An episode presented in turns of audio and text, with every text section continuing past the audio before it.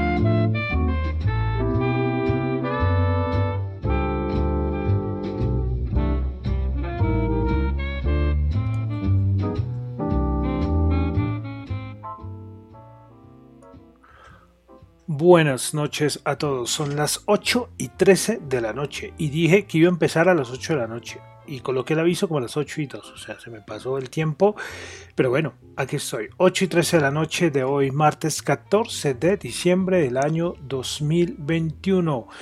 Mi nombre es John Torres y este es el resumen de las noticias económicas del día. Saludo a los que me escuchan en vivo en Radio Dato Economía, los que escuchan el podcast en Spotify, en YouTube. Recuerden YouTube, suscribirse, eh, darle dedito arriba, dedito abajo, comentar, bueno, lo que quieran. Eh, ¿Qué más les cuento? pues también los que me escuchan en Apple Podcast eh, pueden, recuerden, colocarlo de 1 a 5 la calificación. Bueno, entonces vamos a empezar recordando que lo que yo digo acá son solamente opiniones personales, no es para nada ninguna recomendación de inversión. Bueno, entonces vamos a comenzar con el resumen de noticias económicas del día de hoy. Bueno, comenzamos con Europa. Pues tuvimos datos de producción industrial en eurozona para el mes de octubre. Dato mensual 1.1%, esperaba 1.2% y el interanual 3.3% cuando se esperaba 3.2%. Hoy el Instituto Alemán, el IFO, sacó sus datos mensuales. A ver, los tengo acá. Bueno, eh, respecto a la economía alemana, pues bueno, eh, primero que todo, recorta el Producto Interno Bruto para el 2022. El anterior estimación por parte de IFO era del 5.1 y la reduce al 3,7%. También de 2023 hace un cambio y esta sí la aumenta. Antes era de 1,5% y la subió al 2,9%. Entonces son las nuevas estimaciones que hace el Instituto Alemán IFO. Bueno, vamos a Estados Unidos, donde tuvimos el, un datico que fue importante, fue el índice de precios del productor, que que los últimos meses le daba mucha importancia. Pues en Estados Unidos salió el mensual en 0,8%, esperaba 0,5% y el interanual ya se ubica en 9,6%, una barbaridad. Y de una vez veremos, mañana, hoy, desde hoy comenzó la reunión de la Reserva Federal, mañana hablará Jerome Hayden Powell, veremos a ver qué nos va a comentar, veremos a ver qué nos va a decir, con qué saldrá, con qué perlita, porque desde que fue renombrado, eh, pues ha cambiado hasta su discurso, pasó de ser paloma al halcón en algunas cosas. Veremos a ver qué mañana con qué saldrá eh, Jerome Powell y el mercado muy pendiente y más con estos datos. Recordemos que ya la inflación es transitoria, eso lo dijo el mismo Jerome Powell, pero bueno, esperaremos a ver qué, qué va a pasar. Eh, el, Erian, que es eh, uno de los periodistas más, más conocidos de Bloomberg, dijo que lo de la inflación transitoria ha sido de los peores errores de la Reserva Federal en la historia. Y curioso es que Recuerden, Powell admitió que ya no era transitoria después de ser reelegido. Él no lo dijo antes. Yo creo que si lo hubiera dicho antes, Biden no lo hubiera renombrado. Yo creo que estoy seguro. Fue que lo dijo después. ¿sí? Y ya, no sé, eh, debería haber renuncias de alguien. O sea, renunciaron dos, pero fue porque estaban haciendo cosas, eh, haciendo trading por debajo de, la mesa, que fueron Ross Green y si fue Ross bueno, Ross Green y Kaplan. Pero estos están felices y contentos. Ah, bueno, le tomamos del pelo a todos con que la inflación era transitoria y nada, no era transitoria.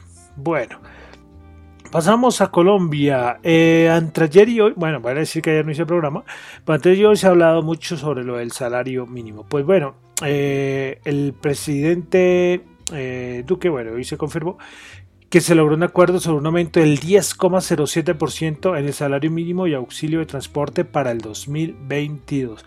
Eh, alguien que apoyaba mucho esto eran los empresarios. Los empresarios respaldaban mucho esa propuesta de, por parte del, gobierno. Muchas críticas, muchas críticas eh, por un aumento de, este porcentaje tan alto. Eh, por ejemplo, el director de Desarrollo, Luis Fernando Mejía, pues él también fue eh, hizo una intervención, creo que fue ayer, y bueno, eh, lo que dijo fue que es importante mantener el poder de compra del salario mínimo, lo que implica que debe reconocerse el trabajador el aumento del costo de la canasta familiar en, en este año vía inflación, que estimamos será el 5%. Por otro, por otro lado, también debe reconocerse el trabajador el aporte que hace al aumento de la productividad a través de crecimiento de la productividad laboral para él dijo que nuestros cálculos, es decir, FEA Desarrollo, indican que la productividad laboral se expandió un 2.2% este año.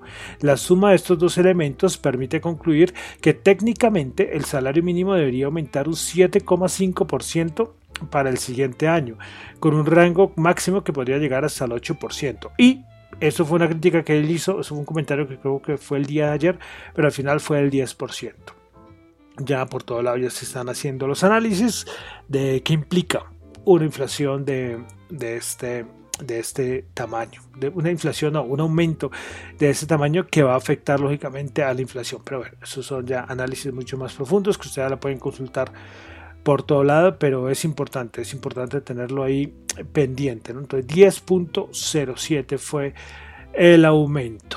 Listo, bueno, también tuvimos la encuesta de la opinión financiera por parte también de Fe Desarrollo. Eh, la expectativa de crecimiento económico del 2021 en noviembre, 9%, eh, terminó 9,55% para 2022 en noviembre 4% y para diciembre entonces se quedó en 4%. El cuarto trimestre del, 8, del 2021 está en el 8%.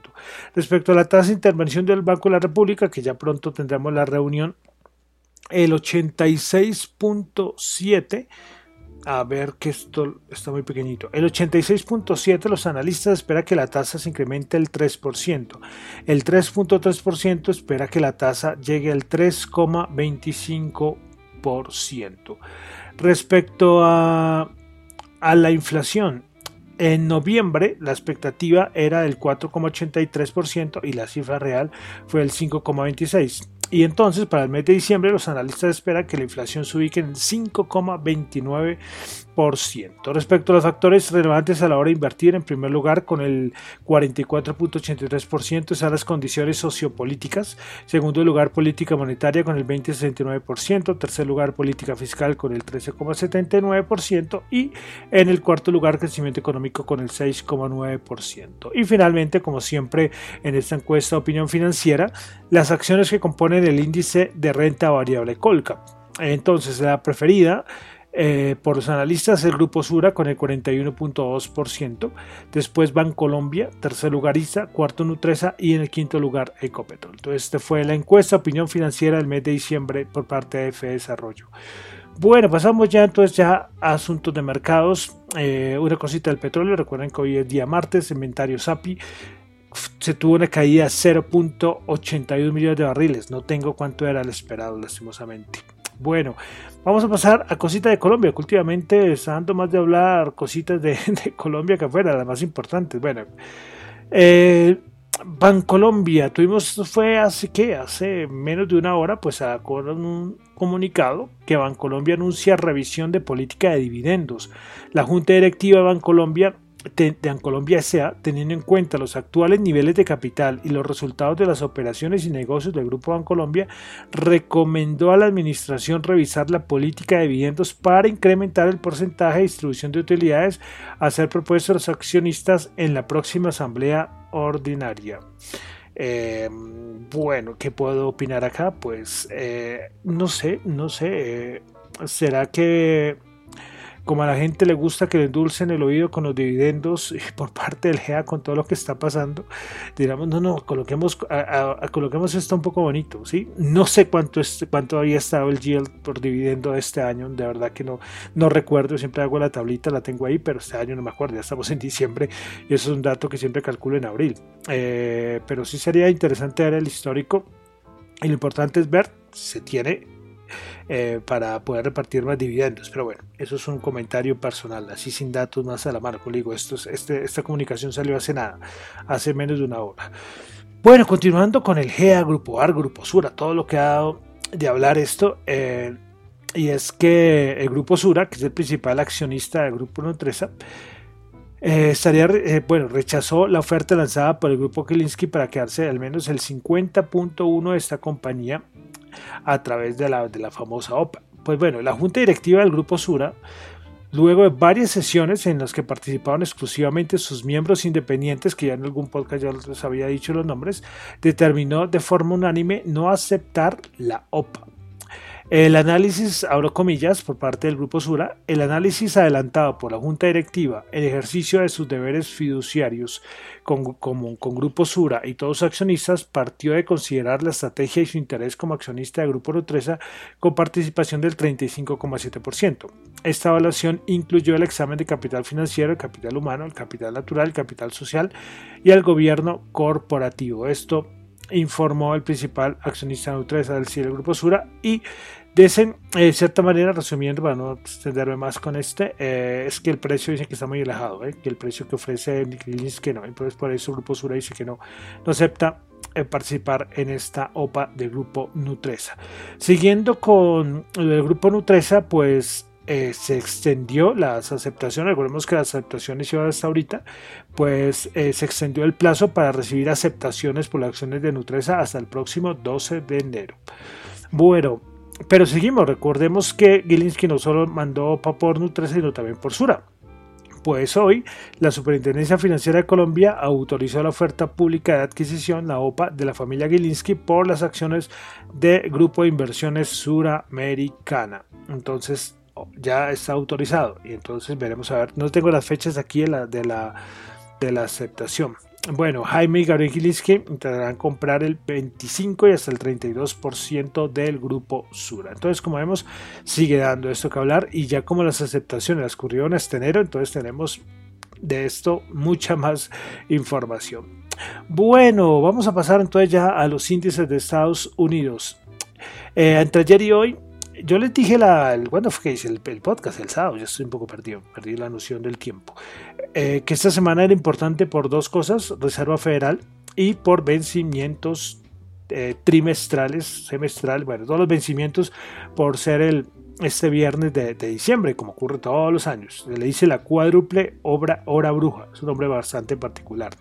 Se le dice estos vencimientos. Bueno, y siempre en estos vencimientos se ha visto durante todos los meses del año, hemos tenido movimientos bajistas fuertes, salidas de ventas eh, importantes y se está viendo. Y también esperando qué va a decir Jerome Powell. Eso también. Entonces se unen esas dos cosas y hay mucho nerviosismo. Entonces mañana será la primera estación de, esta, de este tour de, de nerviosismo del mercado. Veremos a ver qué dice Jerome Powell con qué va a salir, eh, más con esos, con ese índice de producción industrial tan alto, ¿no? Pero, pero veremos, a ver, o si va a adelantar el tapering, si va a decir aumento de tasas de interés, que yo creo que eso asustaría a todos los mercados. Pero miraremos. Entonces se ha visto entre ayer y hoy, pues movimientos eh, fuertes. Mm, volatilidad no tan fuerte, porque recordemos que todavía estamos en gama positiva. Si el SP500 baja de los 3.600, 3.590 para abajo, ya la volatilidad aumenta porque entraríamos en gama negativa. Por eso ustedes ven que ahorita los movimientos no son tan bruscos. Eh, pero bueno, eso es poco más que decir. Eh, y también algo se me olvidaba comentar, lo de la variante Omicron, también que sigue estando ahí presente. Pero ahorita yo creo que hay más movimientos por asuntos más macro que en sí por lo del por lo de la variante Omicron, que de todas maneras en el Reino Unido es una locura total, ¿eh? y ya se dio la primera persona muerta oficialmente por la variante Omicron. Eh, veremos a ver eh, qué siguen saliendo. Hoy Pfizer dijo que su medicina oral que tenía cierta efectividad y lo importante es que casi todas parece, parece, porque son, estos son eh, datos muy, muy tempraneros para, para poder sacar eh, conclusiones mucho más, más fuertes, más potentes, y es que eh, evitar la mortalidad. Para las personas que están vacunadas, los que no están vacunados, pues bueno, ahí sí ya es otra cosa, ¿no? Pero los que están vacunados sí parece que sí ayudan algo, sí ayudan algo. Lógicamente con la tercera dosis, yo no sé con qué más cosas, esto puede mejorar, pero seguiremos pendientes que todos los días estamos teniendo más información sobre la variante Omicron. Bueno, entonces vamos a comenzar con el Nasdaq 100, que hoy bajó 177 puntos, bajó el 1%, 15.914 puntos. Principales ganadoras del día en Nasdaq 100, DocuSign subió el 3.3%, Charter Communication subió el 2.7% y Concap Corporation subió el 2.2%. Principales perdedoras, Adobe bajó el 6.6%, Peloton bajó el 5% y Atlassian Corporation bajó el 4.9%. Vamos ahora con el SP500. El SP500 el día de hoy bajó 34 puntos, 4.664, bajó el 0.7%. Hoy alcanzó, iba casi llegando a los 4.600. Es zona peligrosa, pero ahí rebotó, rebotó como los 4.607, algo así. Bueno, entonces, principales ganadoras en el SP500 tuvimos a Centen Corporation 4.7%, Charter Communication subió al 2.7%, Nucor Corporation 2.4%, principales perdedoras, Adobe bajó el 6.6%, Enphase Energy bajó el 5.2% y MSCI bajó el 4.9%. Vamos ahora con el Dow Jones. El Dow Jones el día de hoy bajó 106 puntos, menos 0,3%, 35.544 puntos. Principales ganadores del día tuvimos a Travelers Company 2,3%, eh, Amgen subió el 1,1% y Johnson Johnson subió el 1%. Principales perdedoras, Salesforce bajó el 3,8%, Microsoft bajó el 3,2% y Cisco bajó el 1,4%. Esto de Microsoft dicen que es la peor caída en un día desde el año pasado, como desde octubre del año pasado, bajó el 3,2%. Bueno, continuamos ahora la bolsa de valores de Colombia. El Colcap subió 4 punticos, 0,3%, 1.358. Principales ganadoras, Nutresa subió el 3,8%, el Cóndor subió el 3,8% y con concreto subió el 3%. Principales perdedoras, Banco Popular bajó el 7,1%, eh, Grupo Energía Bogotá bajó el 1,2% y Preferencial Grupo Argos bajó el 1%. Vamos a ver commodities, petróleo WTI 73 bajó 0,8, Brent 73.2 bajó 1 dólar el barril, oro 1771 bajó 16. Eh, criptomonedas, criptomonedas, hay algo curioso y es que la, hay una página que yo creo que muchos que están metidos en el mundo, el mundo cripto la conocen, que es CoinMarketCap. Pues CoinMarketCap eh, es un lugar donde uno consulta la, cotización de todas las, de las, casi todas las, las, las criptos. Es la más conocida a nivel a nivel mundial. Pues hoy tuvo, no sé, un bug, no sé qué fue lo que pasó y, las, y los datos aparecían absurdos. Todo, todo, todo, todo. Había gente que, que tenía sus portafolios ahí y eso es solamente información, ellos no son un exchange, pero solamente información aparecía que el Bitcoin yo no sé cuántos trillones de dólares valía y el Ethereum, bueno, una, una, una locura. Entonces hoy normalmente siempre suelo tomarlo de ahí, pero hoy por ese, esa, yo que estaba fallando, entonces por eso voy a recurrir a otra, ahí les dejo el dato, se llama CoinGecko, que es como la competencia de CoinMarketCap. Bueno, entonces, eh, como sé, yo siempre digo, las 10 primeras criptos los 10 primeros criptoactivos quitando las stablecoins. ¿Por qué quito las stablecoins? La stablecoin es una moneda colateralizada con, con, eh, con, una moneda fiat o también hay unas con el oro. Entonces esto no tiene variación. ¿sí? Por ejemplo, el USDT que es el más conocido, un USDT vale un dólar. Entonces la variación será 0. algo. Entonces es una stablecoin, pero eso se dice una moneda estable. Bueno, entonces comenzamos con Bitcoin 48.143 subiendo 2.4%. Ethereum 3.840 subiendo el 1,1%, BNB 527 dólares subiendo el 0,6%, Solana 160.4 dólares subiendo el 2,5%, Cardano 1,26 dólares subiendo el 2,3%, mm, Ripple 0.80 eh, dólares subiendo el 2,8%, Polkadot 26 dólares subiendo el 0,1%, Dogecoin 0,18 subiendo el 16,6%, Terra 58,3 dólares subiendo el 7,2% y Avalanche con 88,6 dólares subiendo el 11.9%. Eh, de noticias de cripto ya saben que acaba de nombrar la subida tremenda que tuvo eh, que ha tenido en las últimas 24 horas Dogecoin, casi el 20%, creo que alcanzó a pasar el 20%, y es que hoy Elon Musk, el hombre más importante del año eh, para la revista Time, Elon Musk, bueno, Elon Musk hoy dijo que, que va a aceptar la compra de mercancía de Tesla con pagando con Dogecoin. Entonces saben que Elon Musk siempre ha sido como el padrino de Dogecoin, de la monedita del perrito, el primer meme coin conocido, el más famoso. Bueno, eh, también Elon Musk el día ayer hizo algunos comentarios. Eh, por ejemplo, dijo que Bitcoin no es un buen sustituto como moneda de transaccional. Em, bueno, dejemos ahí la noticia, ponernos a analizar eso. Eh, yo también digo que es, complicado, o sea, puede ser, o lo que está ocurriendo en El Salvador es un buen intento, es un buen experimento, pero como eso no lo decido yo ni lo decía Elon Musk, es en sí la gente, unas cualidades del dinero es ese que se ha aceptado, entonces que, sea aceptado por todo el mundo. Entonces yo creo que es es, es, válido, es válido, pero a ver qué, cómo va el experimento, ¿no?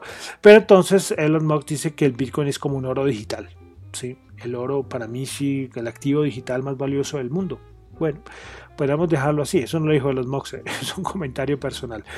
Bueno, y para finalizar el dólar, 3.936 subió 50 pesos. Esto es la tasa representativa del mercado, pero el spot eh, creo que pasó los 4 mil, los 4 mil pesitos. Y es que, por ejemplo, Turquía, que ayer, bueno, yo no hice programa, pero por ejemplo, Turquía la, la caída de la lira turca tremenda. Muchas monedas de esos países emergentes con devaluaciones fuertes. Y esperamos a ver qué va a pasar mañana con, con la Reserva Federal.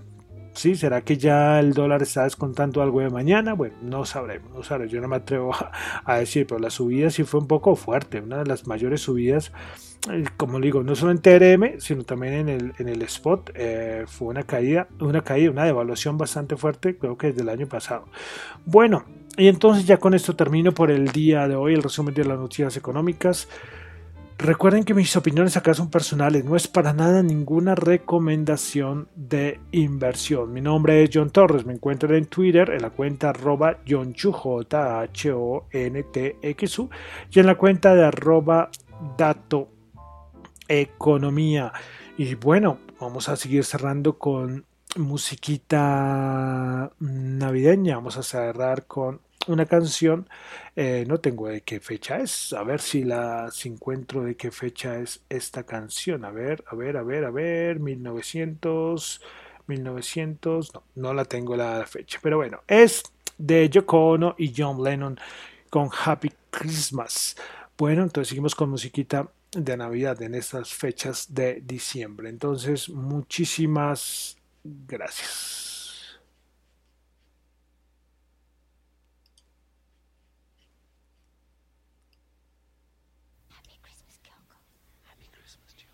So this is Christmas. And what have you done? Another year over. And you won't just begun. And so this is.